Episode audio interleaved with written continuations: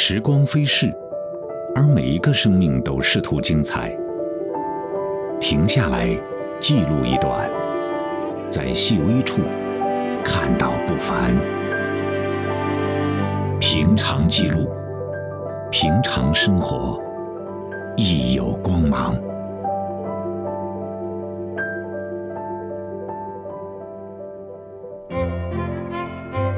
在南北极驾驶雪龙号、雪龙二号穿越冰区是种什么体验？雪龙号在中山站这边挑个头啊，非常不容易。船一百多米长，它要来回倒很多次，很多很多次，半天都出不来。那雪龙二号有这么样首尾破冰，它可以原地打转，操作性非常之好。两极航行过程中遇到的风险又有何不同？北极好像能够一眼看得很远，到南极呢，你就时刻想再看远一点，再看清一点，呃，看到太阳都是喜事啊。中国极地航海中的里程碑事件——双龙探极是怎么回事儿？从南下澳大利亚，穿过西风带开始，呃，雪龙号就跟着雪龙二号，而雪龙二号在面跟他开路，跟他选择。比如说后伏兵大面积伏兵的时候呢，跟他开道，雪龙号在后面呃顺利的跟着。本期节目专访中国极地科考船驾驶员周建文副教授。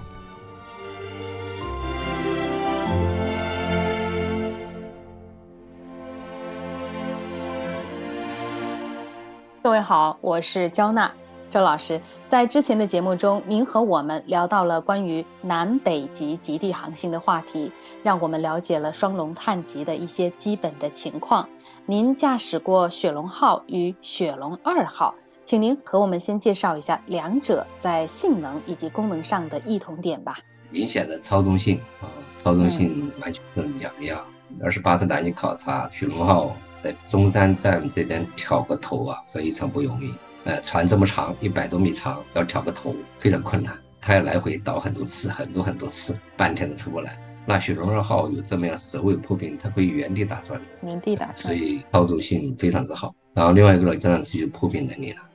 嗯，呃，破冰能力呃不可比较了，不可同日而语了。另外一个呢，就是我们雪龙号、雪龙二号都是科考船，呃，有些科考项目对于这个船的位置。比如说海底去采样，那需要保证这个船的位置非常准确。那雪龙二号呢，它配了呃刚才说加测对器，嗯，包括我们的这个后面吊舱，嗯，它可以就像呃我们飞机悬停一样，那船雪龙二号可以悬停在一个位置，呃，让这个采样啊、海底采样啊，或者是冰区的这种海洋作业的位置非常准确。另外，海上还有一个业务就是走航。嗯，呃，走航它是沿着某些极限走，那雪龙二号它有这么一个 DP 叫动力定位系统呢，它可以更准确、更精确，嗯，这是其主要区别。呃，另外一个就是它的一个噪声了，嗯，在雪龙二号，呃，你完全感觉不到这种外面的一些冰区航行啊一些声音，它那个减噪，呃，是达到一定那个国际的一个水平的。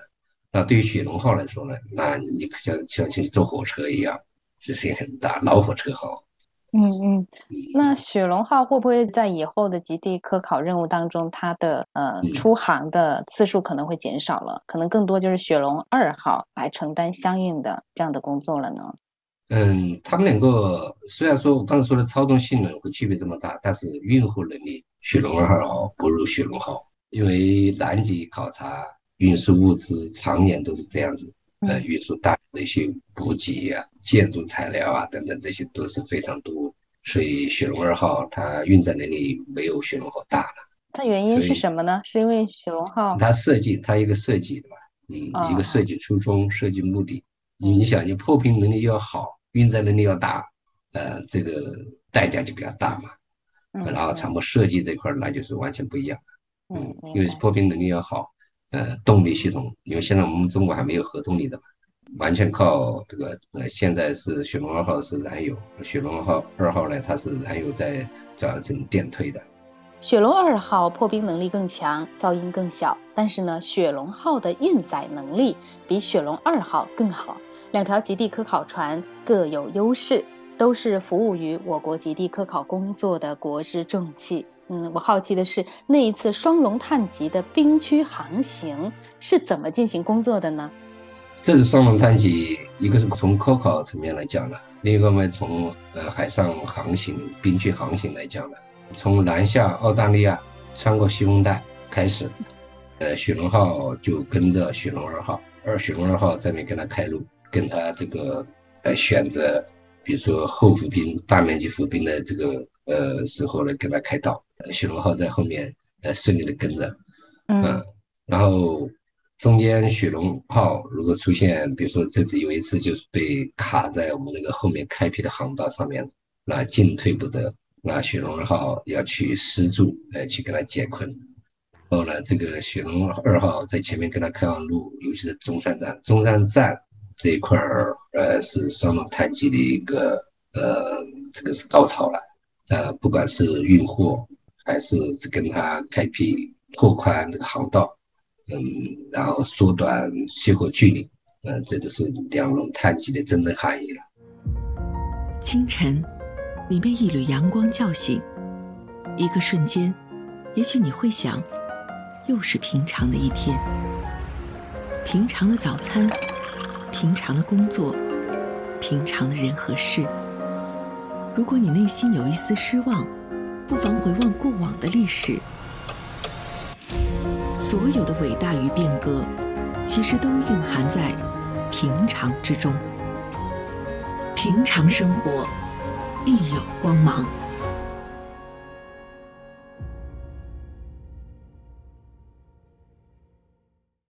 关于您参加的中国第三十六次南极科考活动，资料显示，啊，那次科考是四站考察。您也登上了中国南极长城站及中山站这两个考察站点，请您谈谈对极地科考的看法吧。嗯，对于我们这个航行安全保障组来说，哎，就登了长城和中山。然后对于科考队员来说，他们还有去昆仑呢，还有个新站，还有一个新站就是在罗斯海，在罗斯海这边有个新，所以四站。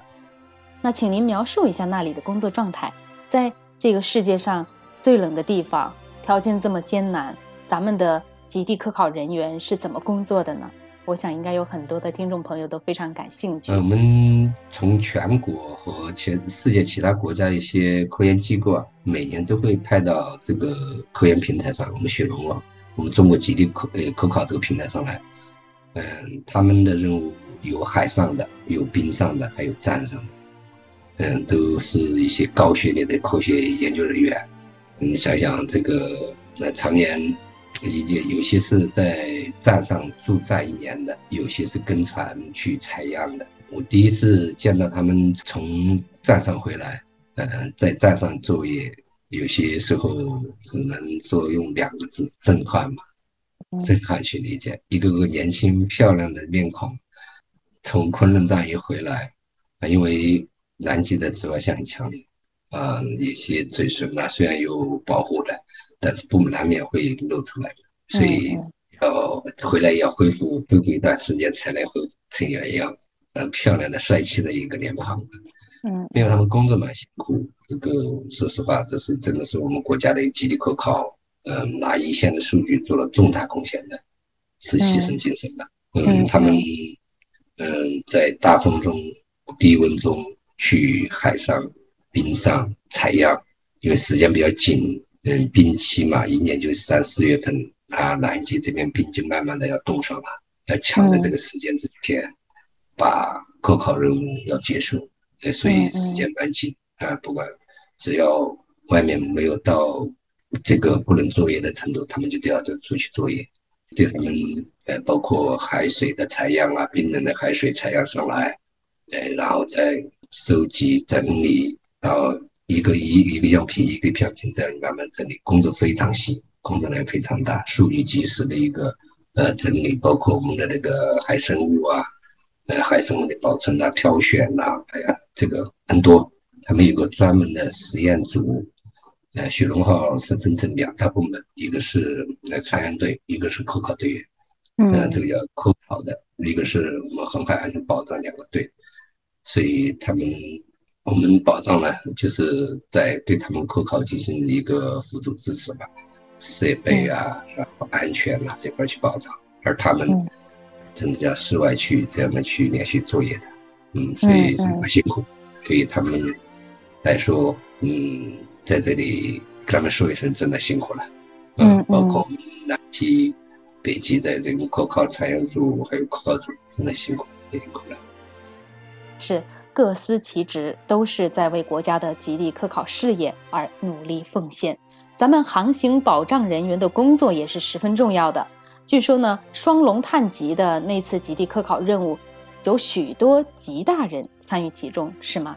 是的，我们这边包括雪龙号、雪龙二号驾驶员，还有轮机员，还有极地中心工作的一个岸上工作人员。呃，不少都是来自于我们航海和轮机的学子。集美大学的校主是著名的华侨陈嘉庚先生啊。那吉大的这些学院，刚才您说的航海学院、轮机学院啊，也是为国家的这个航运事业输送了不少的人才。那也请您介绍一下吧，吉大在教师培养这方面它有什么特点呢？应该说一句话哦，就是嘉庚的这种这种情节或者是文化呢，呃，植入的。比较深入。第一个方面，从我们的教学，从包括对学生的考试，他们自己在签叫诚意这个这种承诺，诚意精神的这种承诺，然后再写论文啊，这些其实都是我们呃教务老师去严格要求他必须这个诚意精神去学习、去做的、去处事的。嗯。呃，另外那个就是我们在平时的这个不是有一的人嘛，呃，在上面有一个我们叫党支部。嗯，每次上去，我们两个班的驾驶，两个班的轮机，呃，在上面去实习，都有这种学校的一个诚意精神去引导他们去认真去实践在校的一些理论和技术学习知识。吉大是有自己的校船吗？对的，叫玉德轮嘛。跟厦大那有个加根号，是不是？呃，对，他他是拿来科考的，啊，我们这个是拿来实习和实际生产的。这种船上又是自己的船。另外一个呢，就是因为我们吉林大学毕竟有一百年的这个历史，嗯，这种集美航海这种情节是非常深的。嗯，上面遇的上面也有一些校友，然后在其他一些公司啊、船呃行业啊也有那些校友。呃，学校也鼓励我们这种老师跟这些校友啊去合作啊、交流啊、反馈啊。包括我们自己的一些学生初期的一些表现啊，存在的培养出来的一些优势啊，或者是不足啊，都会及时反馈给我们，这种是很好的一个措施的。嗯，那您这些丰富的实践经验哈，包括科考的经历，在课堂教学上起到了哪些作用呢？最多的应该是说，把这种海上的一些业务应用场景、上课的理论怎么用的实际中这种场景搬到课堂上来。我们航海老师出海跟普通这种驾驶员去出海可能有个明显的区别。其实我们是带着问题去上船，在海上去这个解决这些问题，发现这些问题，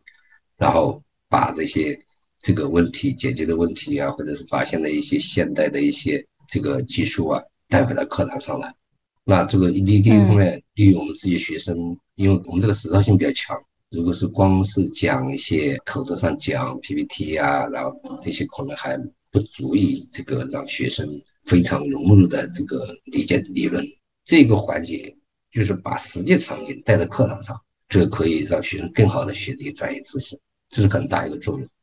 嗯，另外一个就是我们极地科考这一块儿，不管是呃我们这个雪龙上、雪龙二号上面的技术啊。还有这些队员们的一些专业精神和荣誉感嘛，嗯，给孩子们讲一讲，他们自然会有一种激发向上的一种积极向上的这种状态。在课堂上会经常给他们介绍这些呃前沿的东西，让他们呃让他们知道我们国家的一个呃，也知道雪龙二号被列为我们国家重器啊啊，所以他们带着。对我们航海这块前沿最先进的东西、最先进的技术传播，对课堂上那个促进学生的一个学习积极性有非常大的作用。这就是我们嗯经常出去实践的老师，包括一些亚利瓦护航啊，呃北极的我们的海呃这个永盛轮呐，雪龙号、雪龙二号啊，嗯，包括一些一些加工号啊，他们去科考的一些东西，因为这些才是我们中国的一个核心的航海的一个核心的，包括我们航空母舰、呃航母的这些，都会在课堂上讲一些呃实例，这种实例包括来自各方面，不管是看资料还是自己亲身实践的理念带回的课堂。嗯，您刚才提到会带着教学中的问题出海航行，边实践边记录，也会在航行的过程中发现问题、思考问题、再解决问题。那您在雪龙二号首航的时候，在驾驶的过程当中有没有发现什么情况呢？然后进行了哪些总结呢？比如说像我们具体呃冰山的识别，这其实我们常用雷达来说，因为在清水中航行呢。可能没有去注意，在冰山中，嗯，我们一直想用，包括我们那个张爱民船长，还有一些老船长王英荣他们这边多年的一个，呃，比如说怎么准确的识别前面有冰山，前面有雾，呃，能见度不好，呃，怎么去用用这个雷达手段，还有包括他这次用的那个什么那个叫做冰雷达，这个在国内还没有，这个冰雷达来去识别冰山。呃，还有我们的叫做呃水下的多普勒探测仪，呃这些去水上水下去探测冰山的一些方法和措施，嗯，以至于跟这个船上的一些船长，呃和驾驶员呢，还有包括这次跟船的一些工程师去讨论这些方法和手段。四季更迭里，发现时间的趣味，海浪奔流中。思索世间的无常，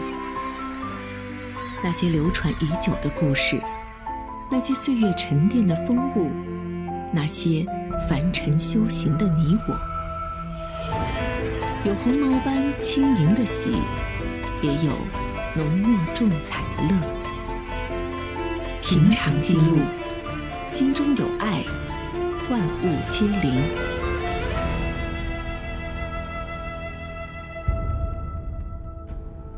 中国是一个海洋大国，从古至今，中国人探索海洋的这个脚步从来也没有停止。那习近平总书记也是一再强调说，要关心海洋、认识海洋、经略海洋。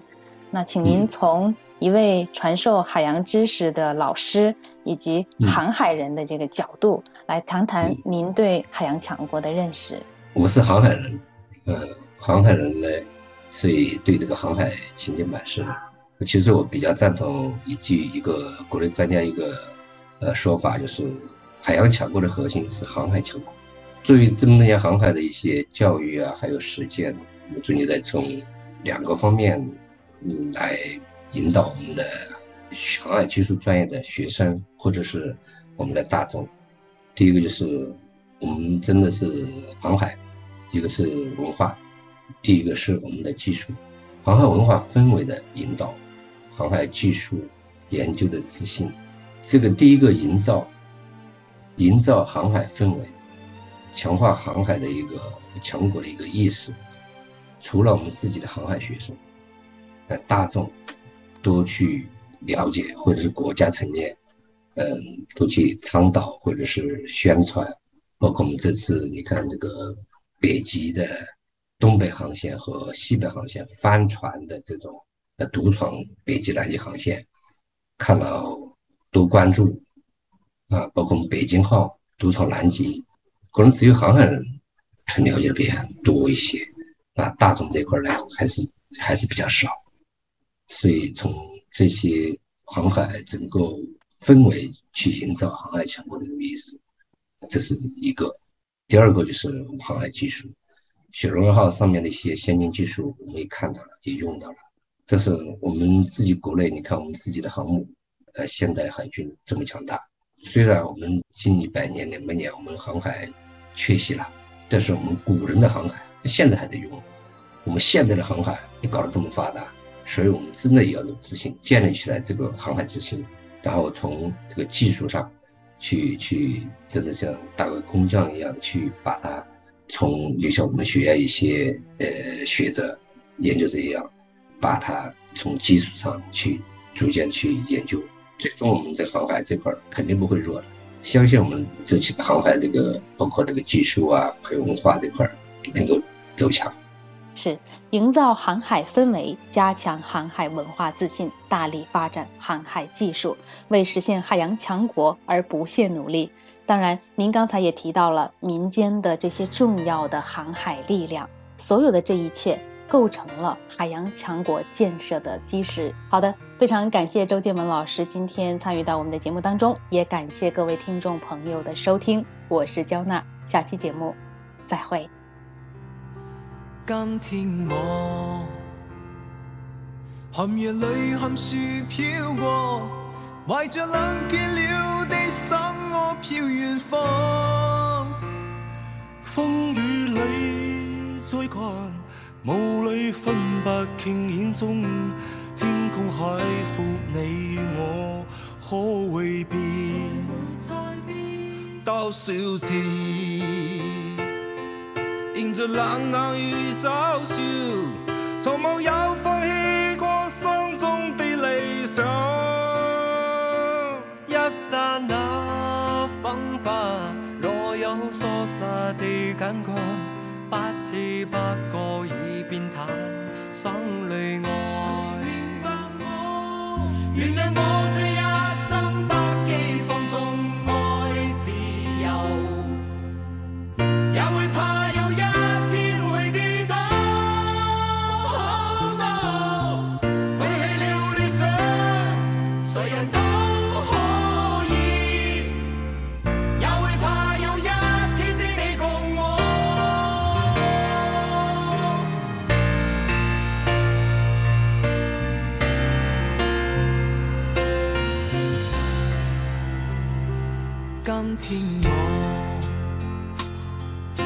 寒夜里，含树飘过，怀着冷。